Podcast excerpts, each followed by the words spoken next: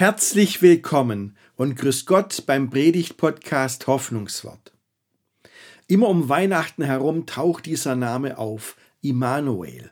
Ob das jetzt im Weihnachtsoratorium von Bach ist oder im Messias von Händel oder in moderner Literatur und Musik, immer wieder dieser Name Immanuel. Was hat dieser Name mit Weihnachten zu tun? Was ist sein Hintergrund? Was ist damit gemeint? Diese Predigt gibt vielleicht ein paar Aufschlüsse. Viel Freude beim Zuhören.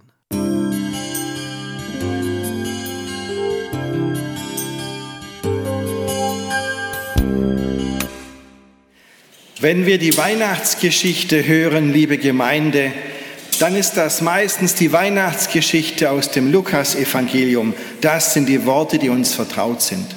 Nun hat auch Matthäus seine Weihnachtsgeschichte. Und in dieser Weihnachtsgeschichte im Evangelium des Matthäus, da kommt ein Satz, den viele im Ohr haben. Eine Jungfrau wird schwanger sein und einen Sohn gebären, und sie werden ihm den Namen Immanuel geben. Es nur an dieser Stelle im Neuen Testament, das heißt im ganzen Neuen Testament nur ein einziges Mal, wird der Name Immanuel überhaupt genannt. Und trotzdem hatte dieses, dieser eine Satz eine riesige Auswirkung. Ich meine, wir kennen alle diesen Namen Immanuel. Es gibt Lieder im Gesangbuch. Der Posaunenchor hat gerade das Stück gespielt, O come, O come, Emmanuel. Aus dem Englischen und Deutsch heißt es, O komm, du Morgenstern. Bei den großen Meistern fehlt es nie. Also sie finden es sowohl in Händels Messias als auch in Bachs Weihnachtsoratorium. Immanuel gehört einfach dazu. Viele christlichen Organisationen nennen sich so. Was steckt da dahinter? Was steckt dahinter, dass dieser Satz mit dem Namen Immanuel in der Weihnachtsgeschichte des Matthäus steht? Darum geht es heute. Nun ist dieser Satz im Matthäus-Evangelium ein Zitat aus von dem Propheten Jesaja. Deswegen fange ich heute mal ganz vorne an beim Propheten Jesaja und das heißt, wir gehen jetzt zurück ins achte Jahrhundert vor Christus. Das war eine ziemlich harte Zeit für das Land Juda mit der Hauptstadt Jerusalem. Denn Juda wurde bedroht von zwei Nachbarvölkern, die hatten sich verbunden, die beiden, und hatten Juda angegriffen. Diesen ersten Angriff konnte Juda abwehren, aber es war ihnen klar, die kommen wieder. Die lassen nicht locker, bis sie uns geknackt haben. Und letzten Endes können wir diesen militärischen Druck nicht standhalten. Das war den Leuten in Juda klar. Und der König Ahas hat dann Hilfe gesucht. Er hat nicht Hilfe gesucht, indem er auf Gott vertraut hat und bei ihm um Hilfe gebeten hat, sondern er hat eine politische Entscheidung getroffen, die alles verändert hat. Er hat Hilfe gesucht bei einem der mächtigsten Herrscher der damaligen Zeit, dem assyrischen Hochkönig Tiglat-Pileser. Und wissen Sie, wer bei den Assyrern Hilfe gesucht hat, der wusste, das hat seinen Preis. Tiglat-Pileser hat sofort gesagt, natürlich helfe ich dir, gar keine Frage, aber das kostet. Und an diesem Tag hat das Land Juda seine politische Unabhängigkeit verloren. Juda wurde zu einem Vasallenstaat des Assyrischen Reiches und da war dann nichts mehr mit eigenen Entscheidungen. König Ahas musste auch Unmengen von Geld zahlen. Also das hat richtig wehgetan und es war ja nicht sein Geld, sondern das Geld seines Volkes. Tributzahlungen an die Assyrer. Das war aber noch nicht genug.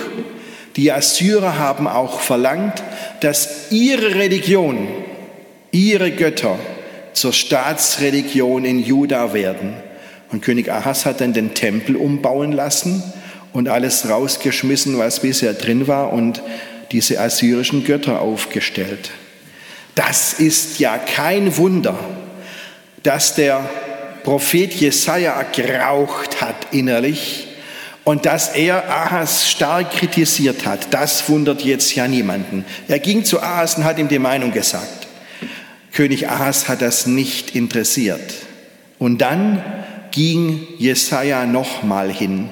Und von dieser zweiten Begegnung des, König, des Propheten Jesaja mit dem König Ahas, da stammt dieses Zitat mit dem Immanuel. Ich möchte Ihnen das mal Satz für Satz vorlesen. Der Herr redete abermals zu Ahas.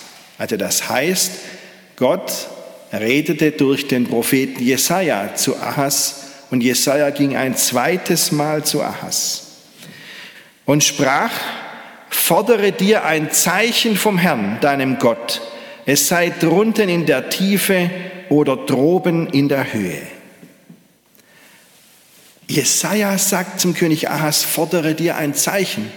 Sag, was du von Gott haben willst, und Gott wird dir sichtbar helfen. Versprochen. Also, das ist eine Zusage. Wie weit ist Gott dem Ahas entgegengekommen? Er hätte alles haben können.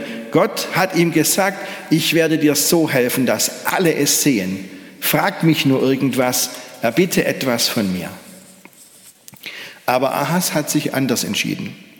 Es heißt dann, aber Ahas sprach, ich will's nicht fordern, damit ich den Herrn nicht versuche.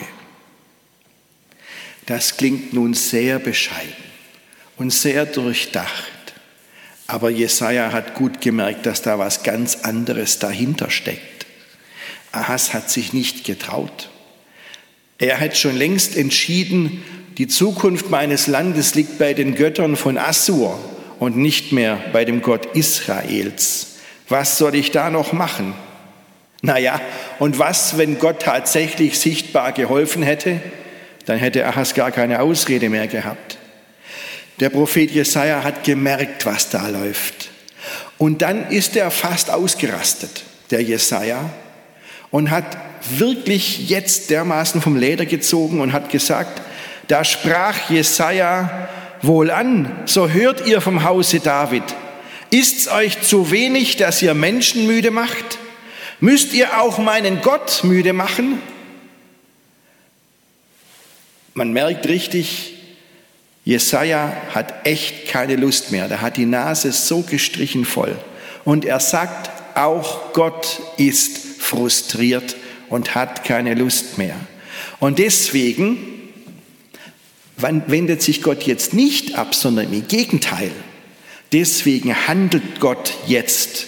Egal, ob der König Ahas dran glaubt oder nicht, Gott reagiert. Gott ist nicht davon abhängig, ob ein Mensch glaubt, dass es ihn gibt oder nicht.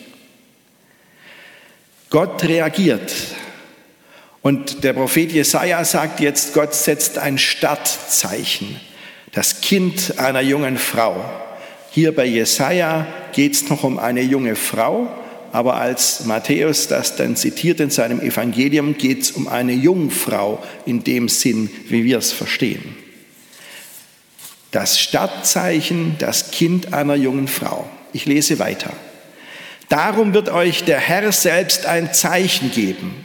Siehe, eine Jungfrau ist schwanger und wird einen Sohn gebären den wird sie nennen Immanuel. Dieses Zeichen hat Jesaja als Startzeichen verkündet. Und dann kam alles Mögliche noch. Ich sage es Ihnen gleich, es ist für Ahaz nicht gut ausgegangen.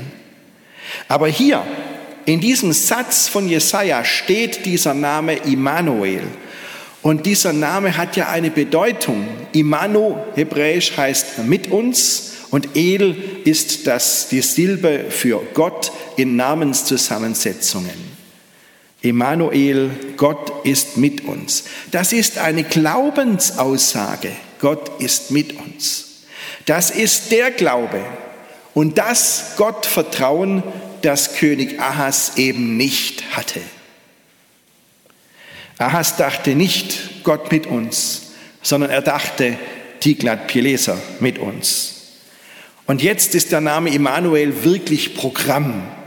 Das, was er aussagt, das steckt wirklich dahinter. Denn Jesaja sagte mit, diesem, mit dieser Ankündigung des Kindes, das Immanuel heißt, du wirst sehen, und zwar an diesem Kind wirst du sehen, dass Gott da ist und eingreift und handelt. Und ich glaube, das war's, was den Evangelisten Matthäus beeindruckt hat. An diesem Kind wirst du sehen, dass Gott da ist und handelt. Und deswegen hat er diesen Satz in sein Evangelium geschrieben, um zu sagen, an diesem Kind, an Jesus sehen wir, dass Gott mit uns ist. Und deshalb steht dieses Jesaja-Zitat in der Weihnachtsgeschichte bei Matthäus.